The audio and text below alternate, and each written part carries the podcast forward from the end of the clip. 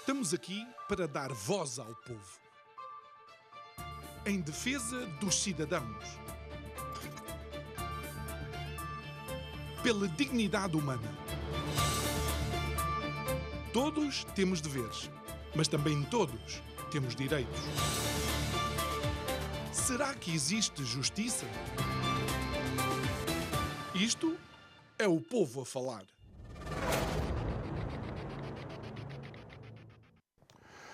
Foi o chumbo de um orçamento de Estado que nos levou às eleições antecipadas, vencidas pelo PS com maioria absoluta.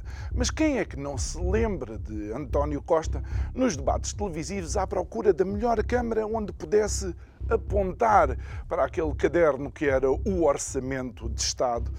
Que foi aprovado na sexta-feira passada. Bom, a realidade é que, com a decisão dos portugueses, muitos pensariam que, com uma maioria absoluta, viria um documento cheio de coragem, viria um documento visionário, um documento que pudesse apresentar mudanças estruturais para a sociedade e a economia portuguesa. Mas, surpresa, ou talvez não, ao documento que foi aprovado na sexta-feira passada, tal como eu lhe disse, a única coisa que lhe podemos eventualmente indexar é um certo ajuste de contas políticas, em vez de utilizar o Orçamento de Estado como uma verdadeira ferramenta de alavancagem de Portugal. Boa noite, o meu nome é João Nuno Pinto e isto é o Povo a Falar. Estou consigo de segunda a sexta-feira, neste mesmo horário, emissão em simultâneo Curiagos TV e Rádio Vida 97.1. E o tema deste mês, que ainda não começou, é ser português. E que Olha, haverá algo mais português do que realmente termos problemas nas contas? Olha, problemas nas contas das famílias, problemas nas contas das empresas. Bom, mas não peguemos já no látigo e façamos meia culpa, porque também todos nós, individualmente, temos a nossa cota de responsabilidade naquilo que acontece às economias das empresas e das famílias. Aquilo que acontece agora é provavelmente um bocado mais grave, porque o contexto internacional, para além de virmos de uma fase pós-pandemia, onde aquilo que pensávamos é que iríamos começar a recuperar, é um contexto de guerra europeia que mudou e em muito o cenário daquilo que seria tão expectável recuperação económica. Mas por incrível que pareça, o Estado vangloria-se, por exemplo, com aquilo que são as receitas fiscais. O aumento da receita fiscal, mas que é feita à custa dos bolsos dos portugueses. Porquê? Por causa da inflação. O aumento do preço de tudo aquilo que nós compramos e de tudo aquilo que nós pagamos acaba por estar diretamente proporcional ao imposto que é depois entregue ao Estado desse mesmo produto ou serviço. E o que pensar de um Estado que se vai vangloriando por causa de excedentes orçamentais que, quando olhamos, acabam por ser excedentes porque não são executados num orçamento no qual deveriam, que são feitos à custa das chamadas e famosas cativações. Pois é, haverá algo mais português do que uma fraca execução orçamental? Haverá algo mais português do que dizer que vamos fazer uma coisa e ou não a fazemos ou ficamos aquém daquilo que é expectável? Sabe porquê? É que, por exemplo, a execução do PRR, o famoso Plano de Resiliência e Recuperação, ou de Recuperação e Resiliência, conforme você quiser, ainda só atingiu 18% de execução. E agora, em 2022, o famoso Portugal 2020 apenas chegou a 73% de execução e numa fase em que estamos em mudança de quadro, o que significa que o dinheiro que nós não gastamos, que Bruxelas nos envia, depois Bruxelas não nos manda de volta num novo quadro de ajuda económica. Bom, a tudo isto, resta-nos continuar a confiar que, pelo menos, temos os melhores pastéis de nata do mundo. Digo eu, que não percebo nada disto.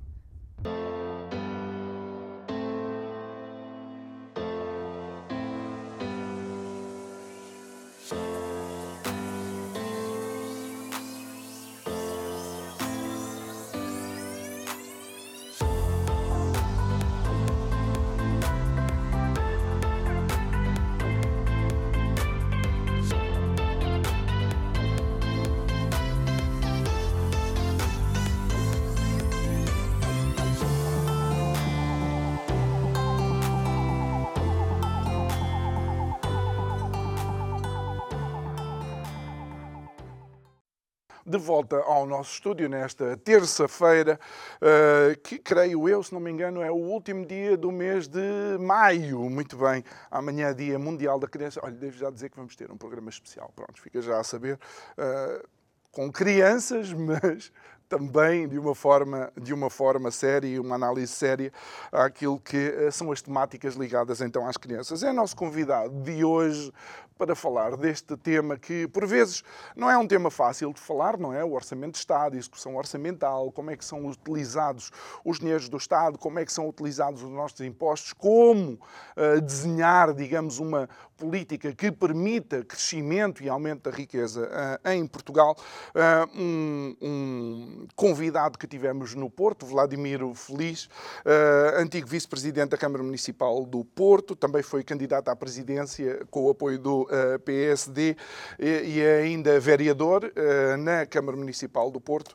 Entre muitas coisas, está à frente agora do, uh, de um projeto que eu recordo, nós falámos lá, que tem a ver com inovação e, e, e, é alguém que gosta de algo que eu também gosto, que é a aviação, mas ele é mais através dos, dos motores, especialmente da, da Airbus, não é? Onde não, já, foi tempo, já foi já tempo. Foi tempo. já foi tempo. Muito bem.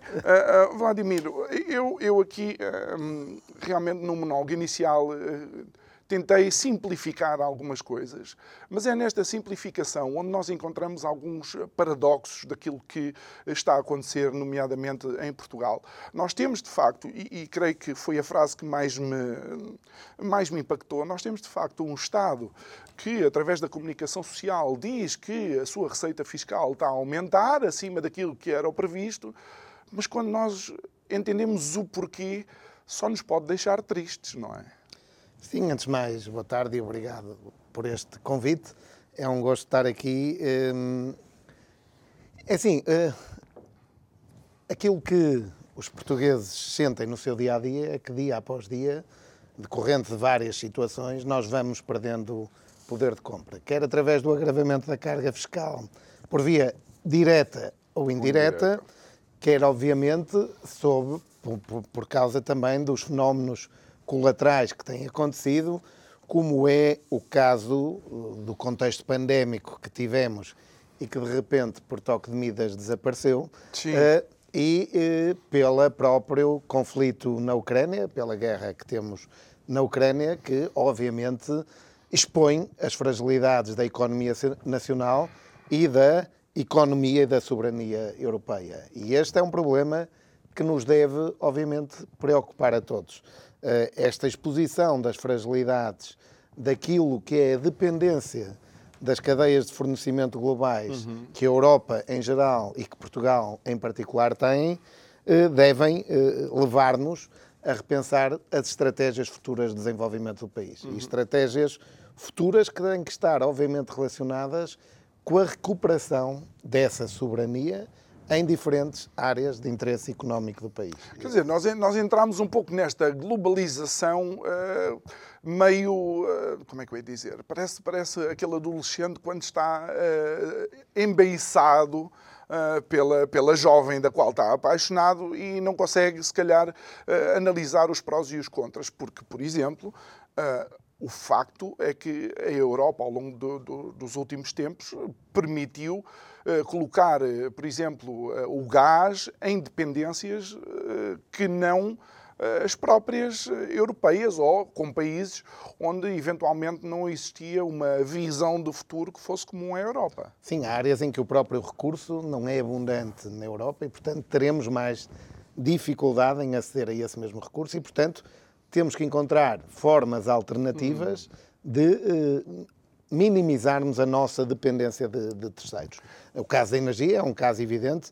Aí, curiosamente, esta crise pode nos trazer uma vantagem competitiva no futuro, esta crise gerada pelo conflito na Ucrânia, uma vez que a nossa capacidade de geração de energia com base nas renováveis nos pode permitir uma menor dependência do mercado externo no futuro. Isto é, nós hoje, até maio, tínhamos cerca de 60% de energia elétrica produzida com base em fontes renováveis. Nós temos um volume de exposição solar que é praticamente o dobro daquele que é o norte da Europa uhum.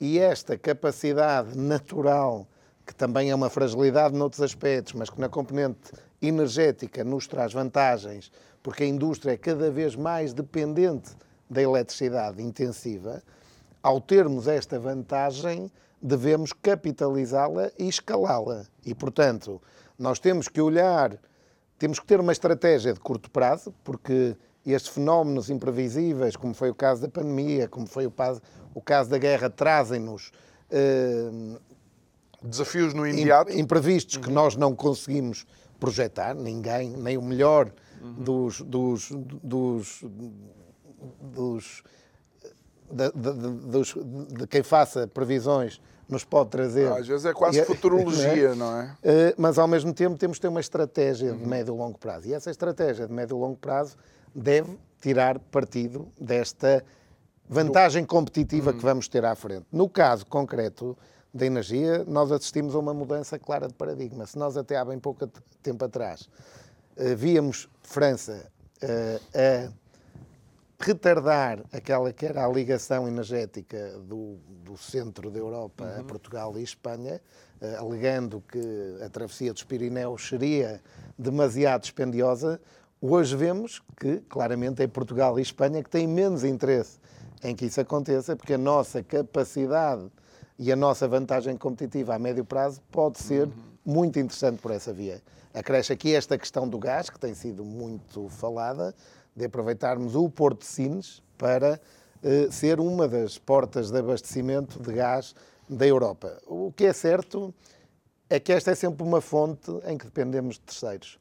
E quanto mais nós dependermos de, eh, quanto menos nós dependermos de terceiros naquilo que é a nossa soberania e autonomia, hum. mais uh, ditaremos aquele que é o nosso futuro. Mas, Isso oh, é Vladimir, uh, isto, não, isto não é uma encruzilhada, e já lá vamos ao Orçamento de Estado, mas isto não é uma encruzilhada para a Europa, porque de todas as grandes economias mundiais, a Europa é provavelmente a que menos recursos naturais tem não é? Se olharmos para a China, eles têm sítio para procurar tudo e mais alguma coisa. A Rússia é a mesma coisa, os Estados Unidos idem aspas, aspas. Eh, não estamos nós aqui, eh, de alguma forma, apesar de termos o, o capital intelectual, porque temos, não estamos demasiado dependentes por não termos os recursos naturais. Eu penso que já tivemos mais vantagem também no capital intelectual. Também é se vimos hoje nas maiores escolas e universidades do mundo, a Europa tem mais dificuldade em posicionar-se no top 10 das melhores escolas do mundo, quando antes, digamos, dominava muito desses, desses rankings.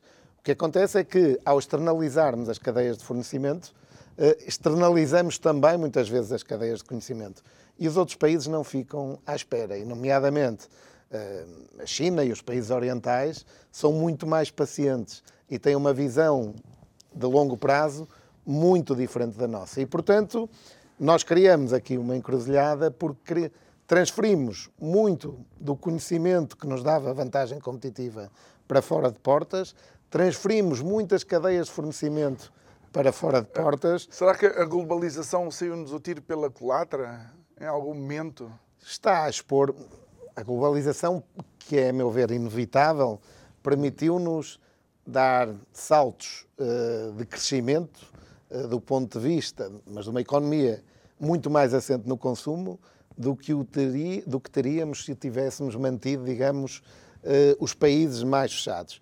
Uh, diminuiu, foi por olharmos demasiado para a otimização dessas cadeias de fornecimento e menos para a sua sustentabilidade económica, diminuiu a nossa soberania e a nossa capacidade de resistir ao inesperado este caso da pandemia, o caso da, da, da guerra na Ucrânia, eh, está a expor essas fragilidades. E, portanto, temos que ser capazes de encontrar estratégias que maximizem ou que recuperem parte dessa soberania, de ter uma economia que olhe mais para o setor produtivo e para as cadeias de fornecimento e que olhe, obviamente, menos para uma economia que é essencialmente baseada no consumo.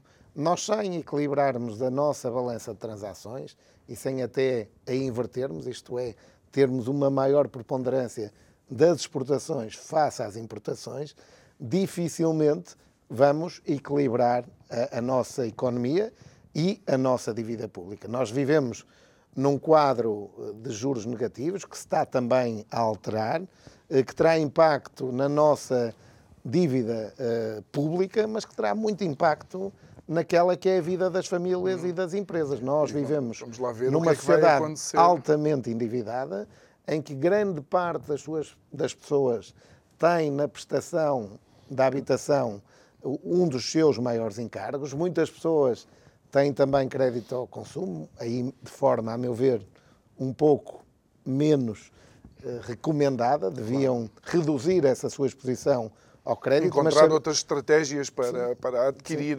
Sim, sim, sim. E, e se calhar às vezes temos que reduzir algum do nosso consumo, porque uma coisa é falarmos quando estes encargos financeiros são mais reduzidos, as famílias têm capacidade de responder melhor, mas uma pequena variação na taxa de juro pode-nos expor é a uma isso, situação a que não conseguimos responder. E é isso que muitos analistas dizem que vai ser inevitável na próxima Sim, já está reunião. a acontecer, já está a acontecer. Uh, os, nos Estados Unidos a taxa de juro está a subir, dizem que a taxa de juro no terceiro trimestre na União Europeia, Euribor, também já passará para valores não negativos e isto trará uma exposição das famílias e das empresas a um custo de vida superior junto àquilo que é a inflação natural criada por estes novos fenómenos, uhum.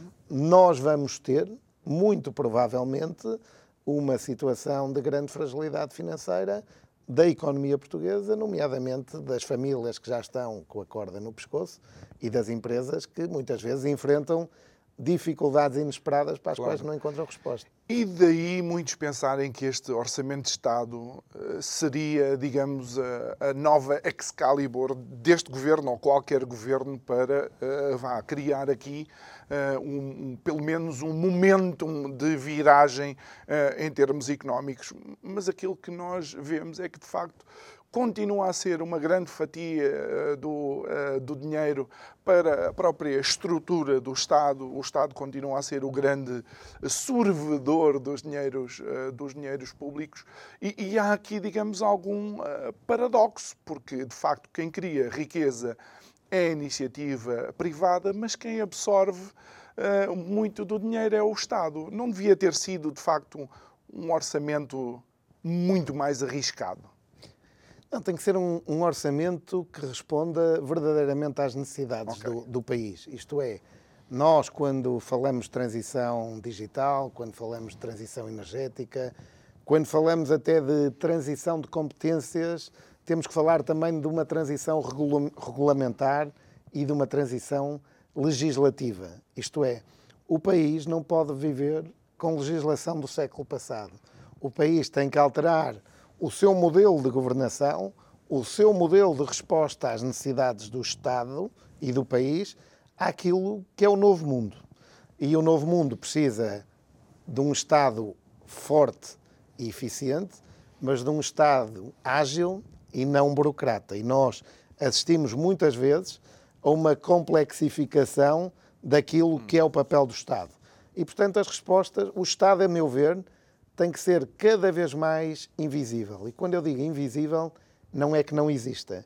É um Estado que, ao cumprir a sua missão, que é servir os cidadãos que pagam os seus impostos, eh, não crie barreiras àquilo que tem a acontecer. Não, é? não crie barreiras ao Serviço Nacional de Saúde, onde hoje ouvimos que, por exemplo, em Penafiel, a urgência está num caos absoluto por uma procura acrescida face, eh, digamos, à época do ano que vivemos, nomeadamente por, por questões eventualmente de Covid e de bactérias autorresistentes, uhum. em que as escolas funcionem devidamente, em que tenhamos capacidade de preparar o parque escolar para responder às necessidades atuais de ensino, que tenhamos os professores capacitados para discutir de um para um com os alunos aquilo que são matérias em que muitas vezes os alunos, por terem acesso à informação mais facilitado, se conseguem sobrepor, mudar este sistema também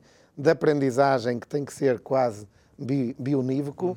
mas eh, para não estar aqui a detalhar em muitas outras áreas, nós temos que criar um Estado que responda efetivamente às necessidades das pessoas, mais descentralizado e bem descentralizado. Vejamos seja... o que aconteceu agora com este processo de descentralização, em que se atirou um valor para cima da mesa para entregar às autarquias para transferir, por exemplo, competências na área da educação, de forma igual quando as realidades são diferentes e sem um racional adequado. Percebeu-se depois, com alguma pressão dos autarcas, que havia espaço para rever esses valores em alta e que havia espaço para rever até critérios. Isto é, nós não podemos olhar para uma escola uh, em Lisboa, no Porto, em Braga, em Coimbra, em Faro, em. Vila Real, da mesma forma que olhamos para uma escola em Alijó ou em Portel, porque são escolas diferentes, até com quadros de professores e de alunos, muitas vezes que são uh, diferentes também por claro. isso, porque misturamos gerações e misturamos diferentes níveis de ensino e as próprias áreas dos, das próprias escolas não são comparáveis. E, portanto, demos aqui um salto evolutivo em, em um mês, um salto que ainda não é satisfatório, mas prova que este não foi um processo pensado, trabalhado e amadurecido. Pois, e essa, e essa, é, que é, essa é que é a grande questão, Vladimir, porque lembro-me, por exemplo, de uma, uh, de uma decisão, que eu não sei se foi, foi, em Lisboa, creio que foi em Lisboa, não sei se foi nacional, mas não interessa. Eu lembro-me é do caos que criou, que foi a, a, a substancial redução do passe, uhum. ok? Mas depois não havia espaço para as pessoas. E, esta, e, é isto que me preocupa. Como é que, nós, como é que uh, os governos tomam decisões sem ter uma métrica daquilo que é a resposta? Estão, estão tão desconexados assim com as suas populações que não conseguem antever isso? Eu penso que nós, isso é, é, é evidente, nós temos um claro problema de planeamento em Portugal. É? é como eu digo, olhamos muito para o curto prazo e muito pouco para o médio e longo prazo. Uh, e veja-se na execução dos quadros comunitários que já falou, na, na, pressão que tem existido sobre as autarquias para executarem também esses quadros de financiamento, uh, o país muitas vezes não tem projetos para responder às oportunidades de financiamento que, que existem. E é, muitas vezes, o, o, o dinheiro a, a, a servir projetos que são feitos em cima do joelho e não projetos que estão pensados, planeados, que estão em carteira para serem lançados assim que surja financiamento, que correm atrás do dinheiro. E, portanto, isto leva a que muitas vezes os projetos que nos aparecem, seja no contexto da administração local, seja no contexto da administração central, são projetos desfasados da realidade e que, se fossem pensados atempadamente, devidamente planeados, discutidos com as hum. partes interessadas, iam servir melhor as populações e o país. É verdade. E o Vladimir fala disso e eu lembro-me de um que eu, tenho a impressão que quando o executarmos eh, já está completamente. É o novo aeroporto de Lisboa. Quando, quando, quando o aeroporto for feito, já nós vamos à Lua, voltamos e damos uh, um passeio por Marte como se não, houvesse problema Os aeroportos nenhum, é? são uma ótima discussão, não é? E aí a carga fiscal também podia ser aliviada se nós olharmos, por exemplo, para a TAP. A TAP não serve todo hoje o país. Nós tivemos ainda recentemente, e eu sou do Porto, portanto, sinto mais na pele um pouco, como em Faro, as pessoas também o sentem. Os dois aeroportos que deram mais depressa à volta esta questão do impacto da, da pandemia, que são o Porto e Faro, já estão a níveis superiores do pré-pandemia, têm o pior serviço da TAP uh, no país. E, portanto, quando nós temos uma companhia que custa milhões a todos os portugueses e não serve de forma alguma às necessidades de todos nós, tudo isto tem que ser repensado. E aí, por exemplo, é um dos casos onde o Estado está a prestar um péssimo papel, está a suportar uma companhia que serve interesses meramente locais e institucionais em detrimento da dinamização da economia de um país. Nós uh, temos a Norte a economia mais exportadora do país, uhum. onde temos que ter soluções para servirem os nossos empresários e, e, as nossas empresas, no sentido de melhor se poderem ligar ao mundo, e hoje é essencial termos ligações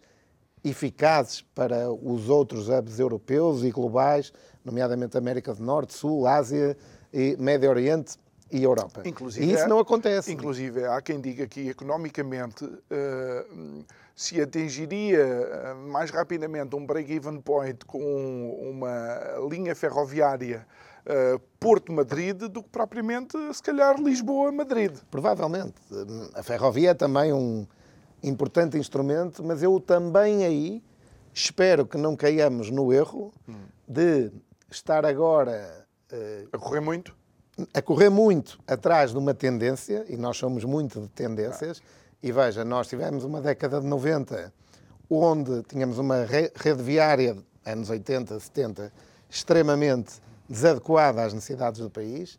Desenvolvemos uma rede viária na década de 90, início do século XXI, até muitas vezes além daquilo que seria necessário, e hoje desconsideramos a rede rodoviária porque entendemos que a ferrovia é o caminho.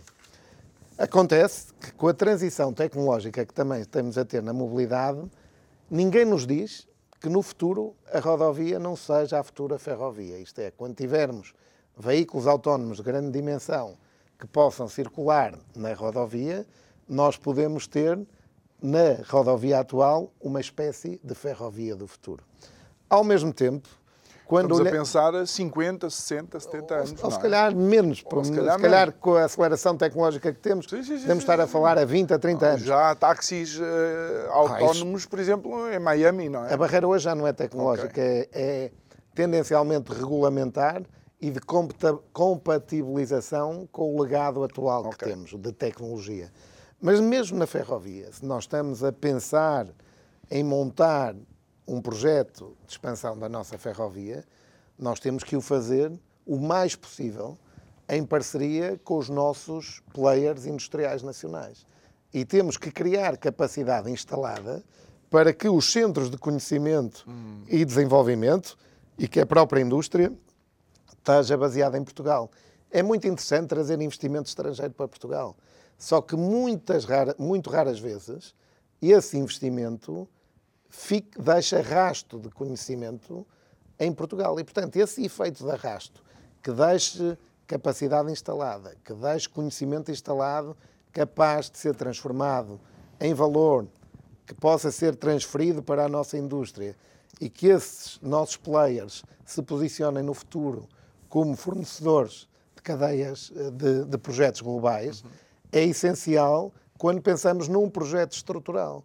E, portanto, esse trabalho já devia estar a ser feito no passado. E, portanto, temos que olhar à luz dos novos quadros de financiamento, à luz do novo Orçamento de Estado, para projetos, para investimentos que gerem menos dependência do exterior e para investimentos que tenham efeito de arrasto nas cadeias de fornecimento atuais e futuras que possamos desenvolver em Portugal. Hum. E, e, mas, mas, quando olhamos para, para, esse, para esse tipo de, de investimento uh, em Portugal e que possa ser feito, de facto, em, em Portugal, aquilo, aquilo que vemos é que, mais uma vez, um, um o maior impedimento tem a ver com o Estado, custos de contexto, a morosidade Sim. da justiça, a, a, a, toda a burocratização. Portanto, no fundo, é o próprio Estado que tenta atrair, mas é o principal repelente depois desse investimento. Sim, a lei laboral, o enquadramento fiscal, que tem que ser estável. Se eu vou fazer um investimento a 20, 30 anos, eu tenho de perceber qual é o cenário fiscal que eu vou enfrentar. Sim, e estas transições sucessivas, Ei, sempre, sempre, sempre. a falta de eficiência da justiça, uh, um quadro de situações que. que uh, e, e, para isto, as entidades em causa não só têm que ter essa revolução quase regulatória e legislativa, mas têm que também ser dotadas dos meios próprios para poder responder às necessidades atuais, seja na área da investigação, seja na própria área da, da justiça. Se nós não tivermos os recursos certos, dificilmente vamos responder de forma efetiva uhum. àquelas que são as necessidades atuais. E, portanto, esta necessidade de investir no Estado existe. Tem que ser um investimento racional, com indicadores bem definidos, que permitam perceber os ganhos que nós vamos ter hum. com esse investimento. E os ganhos são os ganhos de eficiência. São os ganhos com a diminuição do peso do Estado na economia. são os ganhos que tragam menos complexidade para as empresas eu, e eu para as famílias. Extraordinário, é? Acho extraordinário que, que o Vladimir esteja, esteja a dizer isso, porque eu recordo-me ter aqui, há um convidado habitual também, que é o Jorge Marrão, o Jorge Marrão dizia-me: Olha, eh, João, eu uma vez convidei um renomeado economista uh, a nível mundial e mandei-lhe, fui-lhe mandando as contas do Estado, tal, investimento. Uh, e ele dizia: Ó oh, Jorge, eu não consigo perceber isto. Eu disse: Mas tu não percebes, eu menos, não é? Porque ele disse assim: Não, o nível do investimento do Estado tinha que vos colocar em paridade com a Suíça mas de todo vocês não têm essa paridade. Então ele diz que pediu mais alguns, alguns números e alguma informação, e aquilo que esse economista diz, peço desculpa não recordar o nome, é que o problema não tem a ver com a quantidade de investimento do Estado, tem a ver que o, o Estado investe é nos setores errados. Ou, ou nos processos errados, não é? Ou, porque, ou isso. Porque, acima de tudo, nós temos que ter os recursos certos para cumprir a missão que estamos. Primeiro temos que definir claramente qual é o papel do Estado. Depois, hum. qual é o modelo de governo hum. para que queremos para esse papel. Depois definir, não é, aquilo que, que são uh, os processos de, de, gestão e de funcionamento do Estado e torná-los mais ágeis e adequados ao novo hum. mundo. E obviamente que estes processos têm que ter os recursos humanos e tecnológicos certos para responderem a essa função. E provavelmente, com muito menos investimento, nós conseguíamos, a médio prazo, ser mais eficientes. Todo o resto tem que ser direcionado para aquilo que é a modernização da nossa economia, da nossa economia privada, no sentido de, como eu dizia, definir setores estratégicos de desenvolvimento, e há um, mas aí se calhar eh, tenho aqui um defeito de formação e eh, eu sinto, yeah. quando se fala de transição digital, que o digital pode ser verdadeiramente uma oportunidade para Portugal. Uhum. O digital, digamos, de forma simplista, obviamente, mas aqui não nos permite alargar muito mais claro. este debate, mas nós necessitamos de recursos humanos capacitados, necessitamos de capacidade computacional, necessitamos de uh, conectividade digital de qualidade e de ligação ao mundo físico e depois de trabalhar nas cadeias de valor que nos permitam globalizar estas soluções. Uhum. E temos, temos empresas portuguesas a fornecer, sim, por sim, exemplo, sim. a NASA, não é? Eu creio que é uma empresa que está no Politécnico de, de, Tomar ou que nasceu por lá e que, por exemplo, está, está aí. E, é? e, temos muitos unicórnios a nascer a partir de Portugal uhum. para o mundo. E, portanto, se nós tivermos uma estratégia concertada, definida com a indústria, ou até pela indústria para o desenvolvimento de setores estratégicos para o desenvolvimento do país, hum. nós penso que teríamos muito mais capacidade de ser bem e, e, sucedido. E deixa-me pegar nisso que, que Vladimir, eu desculpe interromper, porque esse, a, a, semana passada, há duas semanas, uh, estávamos na Figueira da Foz, fizemos os diretos e gravámos alguns programas, e precisamente um empresário do setor hoteleiro que está há 30 e tal anos na Figueira da Foz, eh, ele disse-me, João, eu não me lembro da autarquia, em momento algum, me consultar para definir uma estratégia para o turismo. Eles chamavam-me e diziam, olha, vamos fazer assim. E eu, que sou empresário de há três ou quatro décadas, é que tinha que olhar para aquilo e tentar ver de onde é que tinha vindo. Realmente falta essa ligação. Não. Não, eu tive essa, experiência, de um, um exemplo interessante. Eu fui vereador de turismo também no Porto, entre 2009 e 2013, um, e nós, em 2012, ganhamos pela primeira vez o prémio do melhor destino turístico europeu. E nessa altura foi um trabalho dinamizado pela autarquia, mas pensado com o setor. Isto é, nós, através da Associação de Turismo do Porto, onde tínhamos todos os representantes do setor do turismo, presentes na direção, presentes nesta definição estratégica, trabalhamos uma estratégia de desenvolvimento do setor para a, a região eh, e onde revolucionamos completamente aquilo que era a estratégia de promoção turística, nomeadamente na tão falada hoje transição digital, onde desmaterializamos aquilo que era a promoção turística com ganhos efetivos, como foi o reconhecimento dessa estratégia. E, portanto, Nunca na vida uma estratégia deve ser imposta pelo Estado. Eh, deve ser trabalhada com os agentes do setor, que devem ser ouvidos, envolvidos, que devem trabalhar em grande medida aquilo que traga maior dinâmica, maior eficácia à sua ação e maior geração de valor. E depois, sim, regulada, legislada e implementada pelo Estado em articulação com os diferentes players. A economia não se mexe por decreto, normalmente, não é? Não é propriamente assim. Normalmente o decreto trava. Embora, embora se for um decreto para redução uh, da carga fiscal, olha, se calhar o resultado é, é imediato. Vamos tentar analisar um pouco também uh, vá, uh, qual é a visão política que tem deste, deste orçamento. Primeiro é que vem tarde, não é? E, e este orçamento devia estar fechado em outubro eh, do ano passado, setembro, outubro, eh, e, e levou-nos a um quadro de eleições legislativas que teve custos imensos para o país, nomeadamente numa época de incerteza. E daquilo que vemos entre o orçamento original e o orçamento final, eh, é muito pouco, muito pouco dista daquilo que tínhamos no final do ano passado e daquilo que temos praticamente no final do primeiro semestre de 2022. Portanto, o país perdeu nove meses com este orçamento. E é um orçamento que vai durar até outubro, novembro deste ano. E, portanto, terá uma faixa de execução muito curta, o que terá um impacto reduzido naquilo que é a vida dos portugueses. Porque o impacto está-se a sentir ao longo dos últimos meses.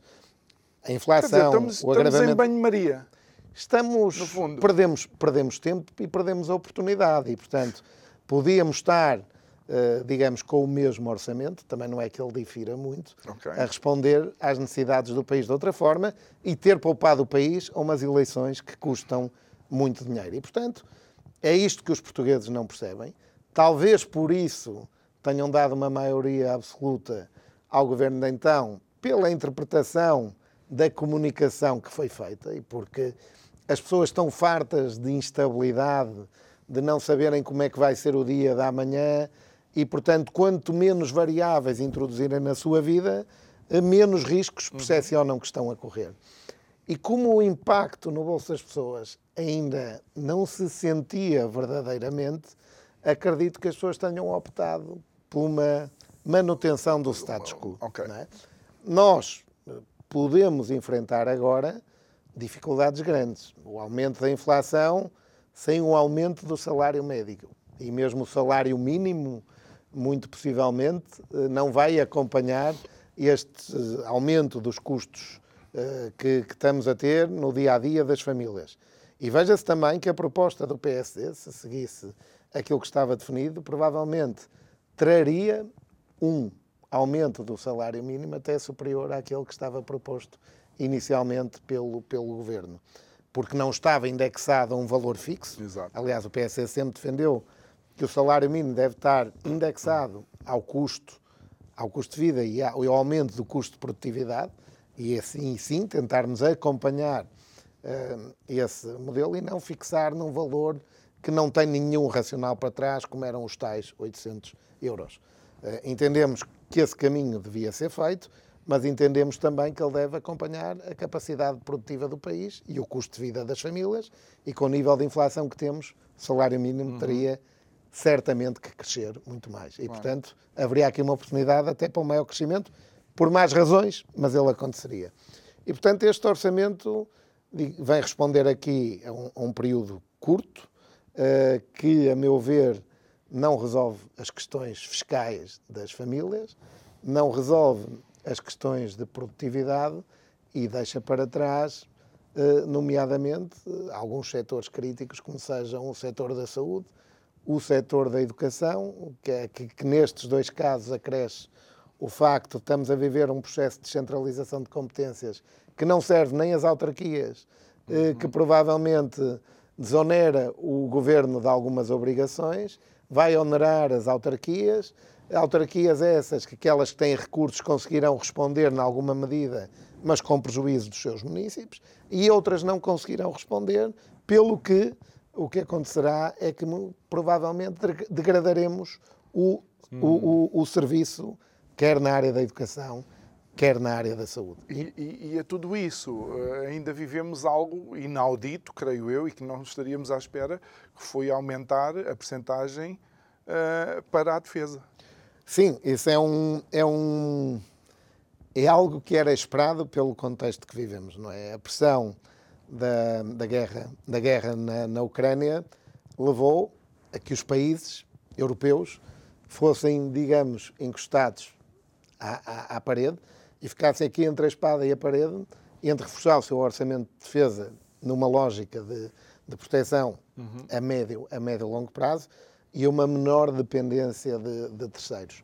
É algo polémico, mas que eu acho que dificilmente um país que está na União Europeia não poderia, uh, ficar, não poderia ficar de lado. Até porque as pessoas muitas vezes desvalorizavam, digo eu desvalorizavam, porque hoje começam a olhar para esta questão com outros olhos, que tem a ver com a questão da paz na Europa. Hum. A União Europeia serviu, acima de tudo, para garantir a paz europeia. Se nós vimos ao longo dos últimos anos, nós assistimos a muito poucos conflitos na Europa.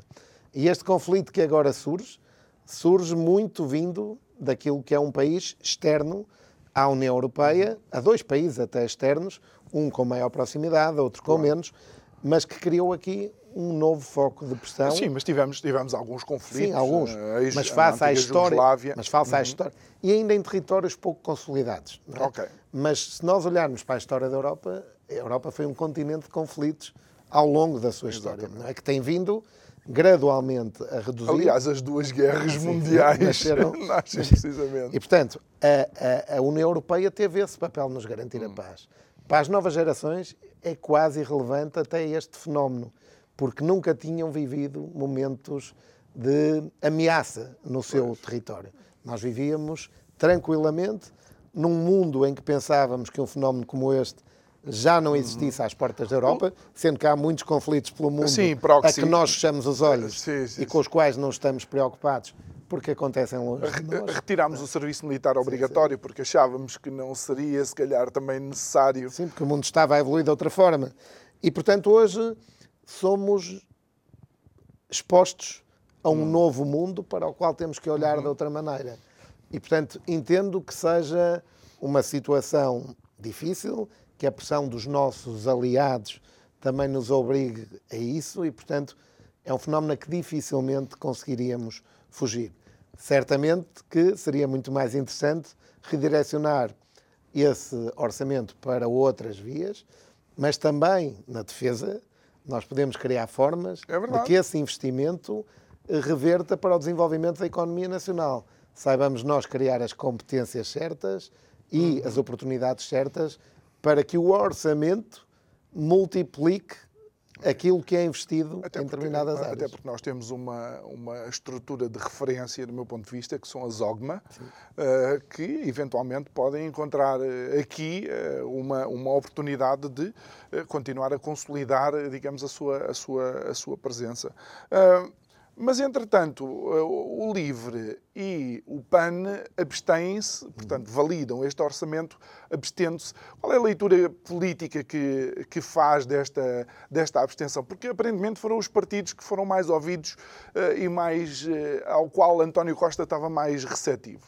Digamos que é uma, uma geringonça 2.0 um bocadinho mascarada, não é? Acho que há aqui dois partidos que precisam de encontrar o seu quadro de afirmação no Parlamento e de se reencontrar com eles próprios. Não é? O PAN teve uma grande quebra eleitoral, uhum. o LIVRE manteve, de alguma forma, aquele que era a sua representação parlamentar, mas precisa de se afirmar, o LIVRE, e de se emancipar, teoricamente, do uhum. Partido Socialista. Parece-me é que o faz da pior maneira, porque o faz aproximando-se sendo ali quase um Partido Socialista B ou C, será porque B não será, porque a dimensão... Será que o LIVRE está lá para chatear a Carlos Moedas?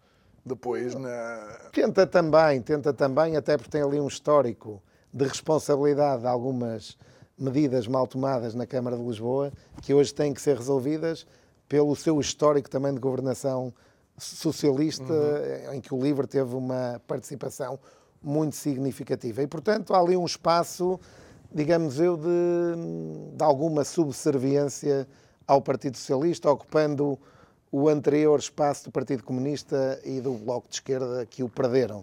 Uh, ao mesmo tempo, o PAN procura o seu espaço de afirmação. Sendo um partido de nicho e de causas muito específicas, uhum. acredito que encontra aqui o seu palco para, validando algumas medidas, até poder uh, afirmar-se Foi um PAN que tentou eleitorado. negociar até ao fim a eventualidade do orçamento, do orçamento sim, sim. anterior ser, ser aprovado, Viabilizado, não é? Sim, Viabilizado. Muito bem, olhando ainda assim para, para aquele que é o cenário, eu, eu devo dizer que me surpreende, sou eu, não percebo nada disto, é por isso que eu digo uh, todos os programas aquilo, que uh, há um partido, que é o Chega, que apresenta não sei quantas propostas, não vê nenhuma aprovada, creio eu, e o PCP, partido que foi de alguma forma ostracizado pela posição uh, vá, de quase reconhecimento da intervenção de Moscou uh, na, na Ucrânia, ainda assim o PCP vê algumas das suas propostas a serem a passarem pelo visto do, do orçamento. Isto eu tenho dificuldade em entender isto. Eu sinto-me quase Alice no País das Maravilhas a olhar para o chapeleiro louco. Sinto que nós temos, há pouco falava da nossa pouca preocupação com as contas públicas. Eu lembro que isto é um fenómeno novo. Até à vinda da Troika, em, hum. em, em 2013, uh, as contas públicas não estavam na agenda de ninguém. Eu lembro que o Dr. Rui Rio, de quem foi vice-presidente na Câmara do Porto, falava muito das contas à moda do Porto e de contas certas na governação da autarquia. E na altura era até, muitas vezes, uh, brincavam com a situação, dizendo que só olhava para as contas, tinha uma visão de contabilista. Uh, mais tarde, quando entramos numa bancarrota, que, que, que, chegou pela gestão do Partido Socialista, e temos que nos lembrar disso, que muitas vezes é esquecido, as contas certas vieram para a agenda dos portugueses hum. porque nos entraram no bolso verdadeiramente. E percebeu-se. E fomos obrigados. Que era uma estratégia uh, de governar com critério e com rigor o dinheiro que nos é atribuído pelos portugueses. E aí, eh, na governação PSD, onde se teve que dar a volta a esta situação PSD-CDS, eh, uhum. a, esta situação, digamos, da eventual bancarrota, eh, tivemos que olhar para esse tema também com outros olhos. O que eu acho imensa piada é que agora seja o Partido Socialista a puxar da bandeira das contas certas, quando há bem pouco tempo atrás os mesmos elementos deste governo fizeram parte da governação que nunca olhou para as contas como, uh, uh, como Ai, um espaço de preocupação os governos da, da socráticos, pública. É? Os governos socráticos e mesmo antes estão disso, bem representados uh, tanto no antigo governo de Costa como, como no atual, não é? E, e mesmo antes disso, a questão do déficit era muito desprezada uhum. por muitos dirigentes socialistas. E, portanto, esta questão do orçamento para que nós façamos também política de uma forma diferente, tem que ser vista de outra forma. Eu acho que quem governa um país, uma cidade, tem que olhar para as propostas da oposição como propostas válidas ou não válidas para o, para o país uhum. e para o bem de todos, sendo certo que quem ganha as eleições deve governar claro. porque foi mandatado para isso e tem essa responsabilidade e, portanto, não cabe na cabeça de ninguém que o Partido Socialista tenha um projeto de governo uhum. e que depois a oposição tente impor as suas medidas por ter uma visão diferente. Vladimir, entramos no o, último minuto. Os portugueses, só acabar por, sim, sim, os portugueses escolheram, escolheram um caminho e, portanto, esse caminho deve ser cumprido. Agora, não quer dizer que o LIVRE, o, o PAN, o PCP, o Chega, a IEL, o PS e o CDS apresentem propostas que trazem benefícios para o país e para os portugueses e não sejam acolhidas no orçamento só porque vêm é, de determinada é da pessoa ao partido. E, portanto, não é da minha tribo, isso não faz sentido, a meu ver, muito na bem. gestão política atual. Vladimir Feliz, muito obrigado, obrigado uh, por esta conversa. Muito obrigado a si também que nos acompanhou mais uma vez neste segundo programa, onde estamos debaixo do guarda-chuva do ser português. Olha, e ser português tem que começar a ser boas contas. Boas contas porque, de facto, nós eh, temos um grande desafio e um grande desígnio que é tornar o nosso Portugal cada vez mais rico. A mim, resta-me despedir-me de si e dizer que amanhã estamos de volta à mesma hora. Boa noite.